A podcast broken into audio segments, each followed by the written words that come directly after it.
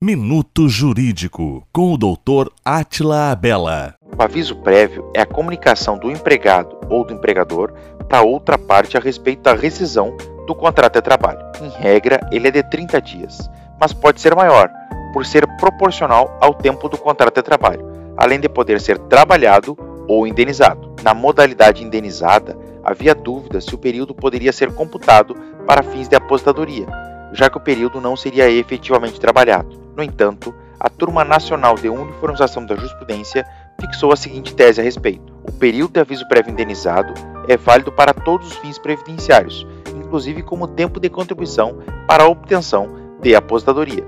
A decisão foi extremamente importante e reforçou o entendimento que já vinha sendo praticado pelos tribunais, no sentido de que o aviso prévio integra o tempo de serviço do trabalhador. Minuto Jurídico, com o Dr. Atila Abela.